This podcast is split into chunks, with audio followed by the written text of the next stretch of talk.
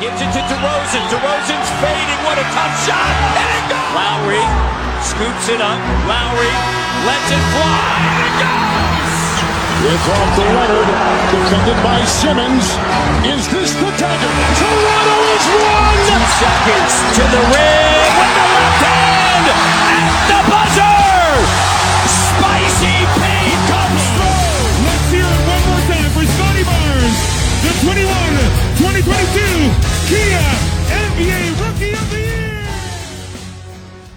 吹响北境的集结号，一同守护北境的荣耀。欢迎来到北境之王猛龙球迷电台，我是台长杰克。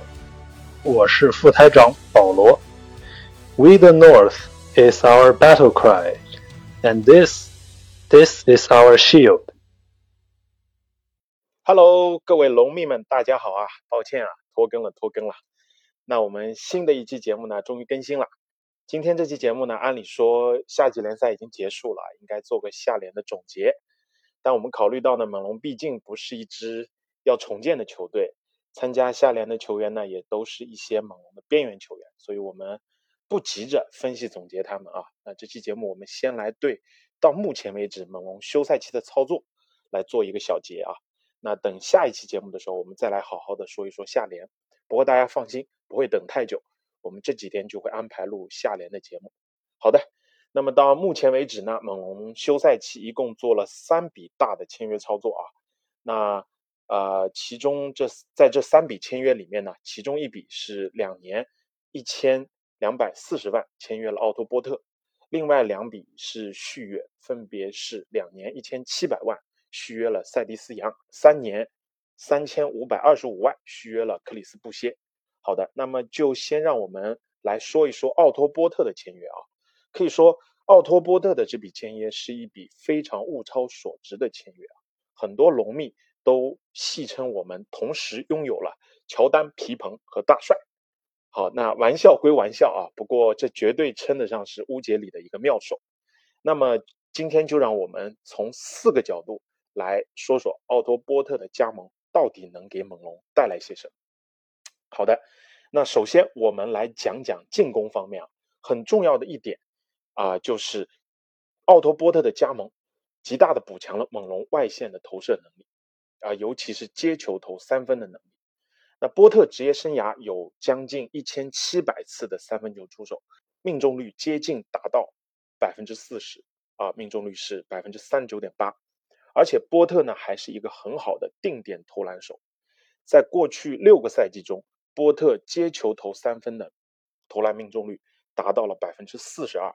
这也大大的提升了猛龙在进攻端拉开空间的能力啊，尤其是在半场阵地战的效率啊。要知道，在上个赛季当中，猛龙的半场进攻效率只排在了联盟的倒数第五位啊。而且猛龙接球投三分的命中率只有百分之三十七，这差不多也只能排在联盟的中游水平。那么事实上啊，猛龙现在阵中真正具有稳定拉开空间能力的侧翼，只有欧基和小特伦特。而对于猛龙来讲，已经很长很长时间没有像奥托波特这样级别的射手了。所以啊，波特的加盟势必会很大程度上增强。猛龙外线的威胁，那么我们也可以从波特的特点可以看出，波特的无球能力是非常强的，这在猛龙现在的阵容当中呢是很少见。奥托波特的回合占有率和失误率是非常低的，上赛季波特的回合占有率和失误率分别只有百分之十四点五和百分之六点四，并且呢他的胜利贡献值却达到了四点九。那么这个到底有多厉害呢？让我用一组数据啊来跟大家说明一下。波特上个赛季的这个表现啊，是自六七到六八赛季以来，在所有单赛季常规赛回合率低于百分之十五、失误率低于百分之八，且三分命中率超过百分之三十七的所有球员当中排名第七位啊，这是一个历史第七的一个水平了。波特的无球能力啊，不他不光可以体现在接球投三分的威胁上面，同时啊，他波特的无球空间能力也是他一大进攻利器啊。猛龙现有的阵容里面，空切能力最强的要数就是克里斯布歇。那我们大家应该都还记得，老杨和布歇上赛季曾经多次上演过啊高位策应、弱侧无球空切的高光画面。波特可能现在没有了像布歇那样的运动能力啊，但他有着很高的球商和比赛的阅读能力。他整个职业生涯在三英尺内的命中率啊，可以达到百分之七十。这个或许在下赛季我们就可以频频看到老杨和波特的连线。那么猛龙上赛季半场进攻便秘很大的一个原因就是拉开空间的能力太差，这样呢就会使得西卡啊和范弗利特遭遇疯狂的包夹，从而出现大量的失误和误攻。他们俩呢也是上赛季被包夹次数最多的球员之一，而波特的出现呢就会让防守者忌惮他在弱侧的三分威胁和无球攻切。从而呢，使得持球手有更多的处理球的空间和选择。波特也会成为猛龙在阵地战当中非常好的终结点。另外呢，虽然波特他现在主要以打无球为主啊，但是我们不要忽略了他处理球的能力。波特的处理球能力还是很强的。我们从他职业生涯场均不到一次的失误就可以看出，波特到目前为止他职业生涯的场均失误啊只有零点八次。好的。那第二个角度，我们就从啊这个板凳的角度来讲一讲，波特的加盟呢，会极大的加强猛龙的板凳深度。我们都知道，猛龙是一支死用主力的球队，啊，像西卡、范宝、欧基、巴恩斯这几个核心主力的场均出场时间都非常的惊人，他们分别排在所有球员的第一位、第二位、第五位和第九位。你可想而知，这有多多么的惊人啊！常常一场比赛呢，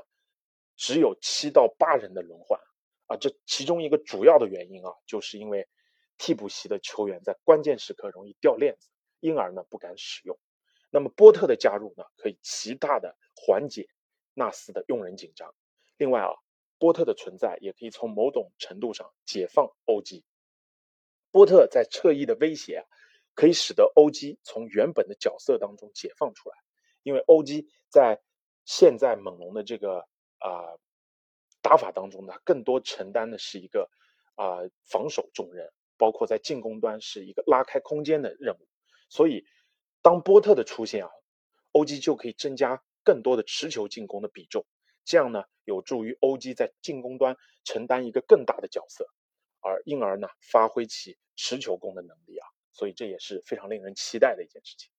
那第三个角度呢，我们就从。防守端来说一说，那奥托波特在防守端的作用呢，也是显而易见的。波特自出道以来就是一个优秀的三 D 球员，他除了稳定的三分能力以外啊，也有着拥有防守多个位置的防守能力，啊，这也让他最开始的时候在奇才队就拿到了顶薪合同，啊，若不是后来出现了严重的伤病啊，波特的职业生涯理应得到更好的发展。波特的静态天赋呢？是完全符合猛龙的舰队理念的。波特拥有两米零三的身高，两米一十八的臂展，九十一公斤的体重，这样的身体素质呢，就可以让波特防守多个位置。加上波特拥有出色的脚步移动和出色的力量，让波特成为了一个换防能力很强的球员。那么这些年来啊，我们都知道猛龙一直特别青睐全能型的锋线球员。垂涎那些啊，身高在两米到两米零六之间，臂展出众的锋线长手怪。那么到现在为止啊，猛龙阵中已经拥有了八名身高在两米到两米零六之间，且臂展超过两米一三的球员。啊，我们来细细的罗列一下啊，都是哪些球员？除了波特以外啊，剩下的是西亚卡姆，两米零六的身高，两米二十一的臂展。啊，欧基。两米零一的身高，两米一八的臂展；巴恩斯两米零六的身高，两米一八的臂展；阿丘瓦两米零三的身高，两米一八的臂展；博奇两米零六的身高，两米一六的臂展；布歇两米零六的身高，两米二四的臂展；老杨两米零三的身高，两米一三的臂展。啊，所以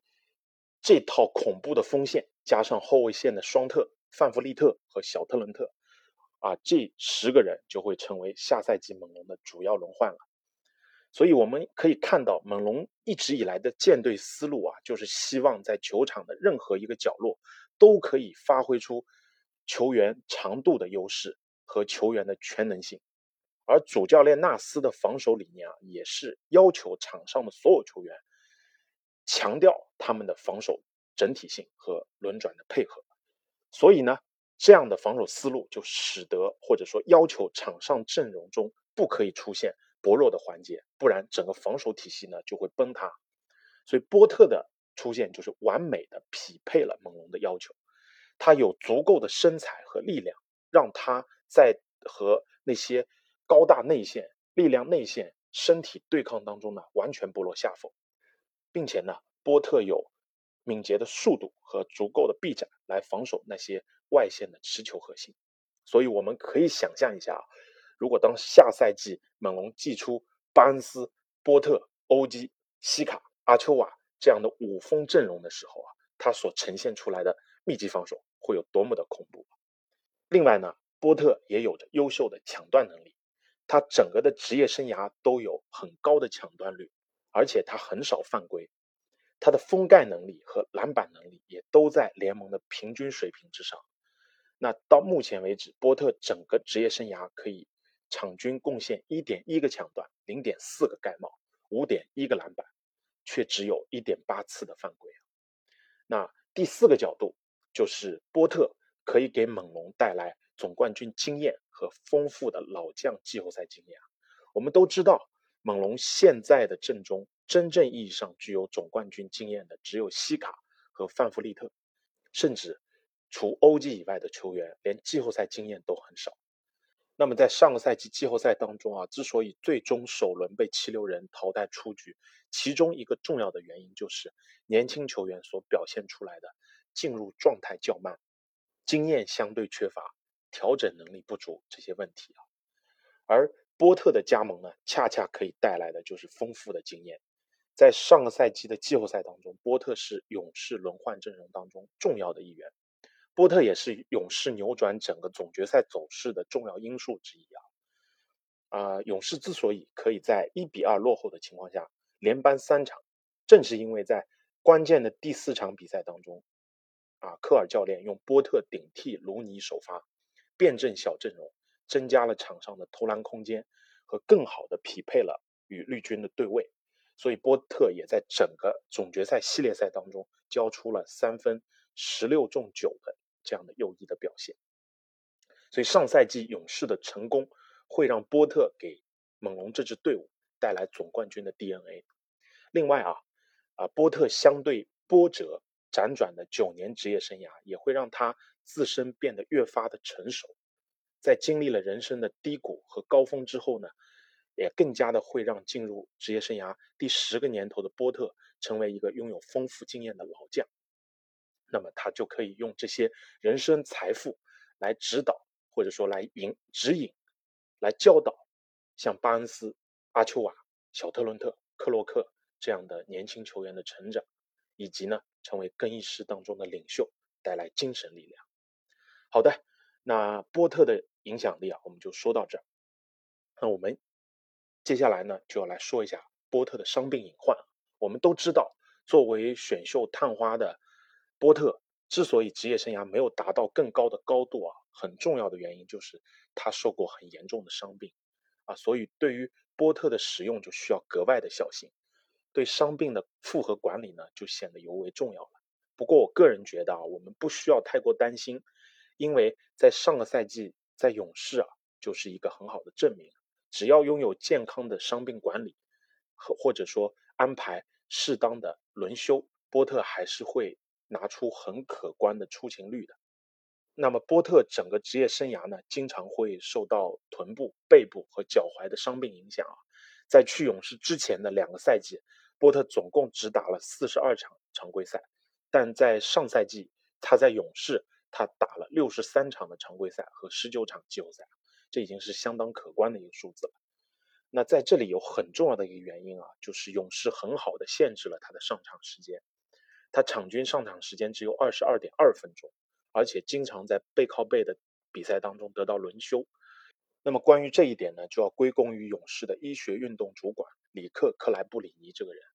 啊，他是个加拿大人，啊，他也是猛龙运动医学主管亚历克斯麦凯尼的学生，啊，所以就冲着这一点，我们有理由相信波特在猛龙也可以同样得到很好的伤病保护。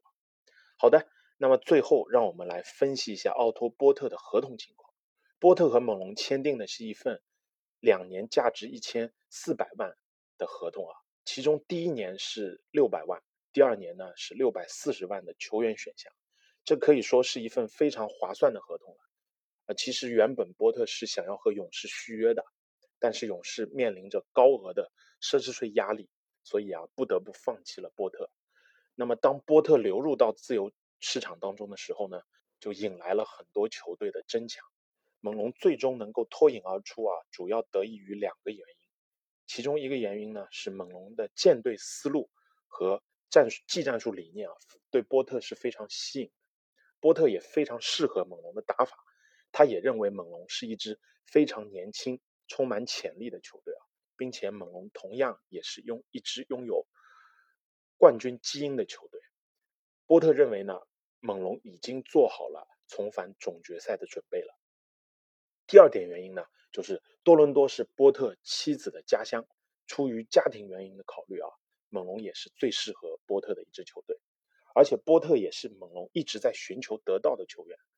猛龙对他很了解，早在2015年到2018年期间啊，当时波特还在华盛顿奇才队，猛龙就在几次季后赛的系列赛当中与他交过手，波特呢就是猛龙一直在关注的球员，由此可见啊，这笔签约也是。顺理成章的一件事情，而且波特的签约，猛龙并没有完全使用今年的全额中产特例，而是只用了其中的大部分，这也就意味着猛龙还有继续补强的空间。那么就让我们拭目以待吧。好的，那说完了奥托波特，我们就再简单的来聊一聊塞蒂斯杨和克里斯布歇的两笔续约啊。老杨和布歇呢，都是上个赛季中猛龙轮换阵容当中很重要的两个人，而且他们的身体条件和打法风格啊，都很适合猛龙的体系。再加上猛龙拥有这两个球员的鸟权，所以可以说这两笔续约也都是在意料之中的。猛龙也算是成功保留了上个赛季的季后赛班底。那我们就先来说一说老杨的合同啊，是两年一千七百万。其中第二年的合同呢，只有一百万美元的保障，每年的合同当中呢，还有奖励条款，啊啊，在这里呢，可能有人就会说了，啊，是不是合同给的有点高？毕竟老杨年事已高啊，会不会不太值？那我个人觉得呢，这个合同是中规中矩的，也算是一份很合理的合同。你要单从老杨的数据来看啊，可能就会觉得合同的金额偏大。但是老杨的作用啊，其实是数据无法体现的。他在篮下的终结能力啊，高位的策应能力，包括防守端的作用以及争抢篮板球，再加上他的经验，他对年轻球员的帮助啊，都是时下这只猛龙十分需要的。并且猛龙给他的合同也是让自己的操作可以足够的灵活。一个就是第二年的一百万部分保障，这个就很合适了。毕竟上个赛季老杨是中期过来的嘛，对于球队的技战术思路还需要继续的适应和磨合，那就可以下赛季继续打着看着。如果真的效果没有达到预期，或者说老杨年龄退化的比较严重，那么第二年完全就可以裁掉，或者变成交易配平的筹码都是非常理想的。而且这个合同呢，对于那些想要通过到期合同来释放薪金空间的球队啊，是很合适的。所以我们说，上赛季中期猛龙花一个首轮签的代价交易得到了合同即将到期的老杨，这个真的是一笔妙手。很大一部分原因啊，就是说可以通过这个交易得到老杨的鸟权。所以休赛期猛龙竭力留下他，也是一个一件可以预见的事情，对不对？啊，老杨自身呢也非常喜欢猛龙这支球队啊。所以并没有过分要求一份高额的薪水，双方呢都给出了足够的尊重，也算是一次情投意合的签约了。好的，那我们再来说一说布歇的合同。布歇的合同是三年三千五百二十五万，一份起薪是一千两百七十万美元，逐年递减的完全保障合同。啊，这也是一份非常不错的续约。总体来讲也算是中规中矩，因为我们看布歇即将年满三十岁，正常情况下可以说是即将到达自己的巅峰或者说上限吧。所以对于一个在猛龙板凳席上非常重要的轮换球员来讲，这样一份递减的合同的操作就显得很合适了，啊，也为二四二五赛季留下了足够多的操作空间。因为到了那个赛季，猛龙就会面临几大主力球员集体续约的压力，而且同样不歇的合同也是未来很好的交易配平筹码。或者换个角度讲，啊，若是啊不歇万一是一个相对来讲大器晚成的球员，他突然后面越越打越好了，那到时候再回过头来看这笔签约，那猛龙就真的是赚翻了，对不对？好。那这里呢，还有另外一个消息啊，也可以跟大家来啊说一说，那就是猛龙的教练组也得到了一个很好的升级啊，啊，就是球员发展专家里克海恩斯加入了猛龙的教练组。那海恩斯教练啊，是以开发训练球员能力而闻名的，在业内呢拥有很高的地位，是联盟顶级球员的发展大牛，和现任洛杉矶湖人队的首席球员发展教练。菲尔汉迪是一个咖位的，汉迪教练呢，也在啊一八一九赛季啊曾经是猛龙的球员发展教练。那么海恩斯教练呢，过去三个赛季都是在萨克拉门托国王队担任球员发展总监。他也曾经在金州勇士队和圣约翰大学篮球队担任过助理教练。不过他最最出名的还是在休赛期夏天举办的私人训练营。可以说是大牌云集，众多巨星都是慕名而来啊，像哈登啊、杜兰特啊、威少啊这些曾经获得过 MVP 的球员，都是他训练营的常客。包括我们猛龙的大当家西亚卡姆，也已经和海恩斯教练合作了很多年了。所以啊，他的加盟势必会对猛龙球员能力的发展以及潜能的开发这一块得到很大的加强。好了。那么这就是今天节目的所有了啊！也谢谢龙迷们的收听啊！大家可以把自己对本期节目的话题的看法留言在节目评论区与我们交流互动。那么我们北境之王猛龙球迷电台开播至今呢，也收到了很多龙迷的支持啊，在此也向大家表示感谢啊！谢谢大家能够抽出时间来听我们的电台节目，也希望您继续关注和支持。猛龙球迷电台，如果大家觉得我们这个电台还不错的话呢，那么就请在节目首页的评价那里为我们送上您珍贵的小心心，这也是我们前进和更新的动力。再次表示感谢啊！另外呢，呃，猛龙球迷的公众号“猛龙国度”也已经上线了，龙迷可以在微信中搜索“猛龙国度”，订阅关注。啊，近期也有听友给我们留言啊，问有没有猛龙的球迷群啊，我在这里也说一下。想要加入球迷群的朋友啊，可以关注我们的猛龙国度微信公众号，然后点击下方菜单的加龙蜜群，添加我的个人微信。添加的时候呢，只要说明是猛龙球迷就可以，我会把大家都拉到啊猛龙球迷群里面的。好了，那我们下期节目再见，拜拜。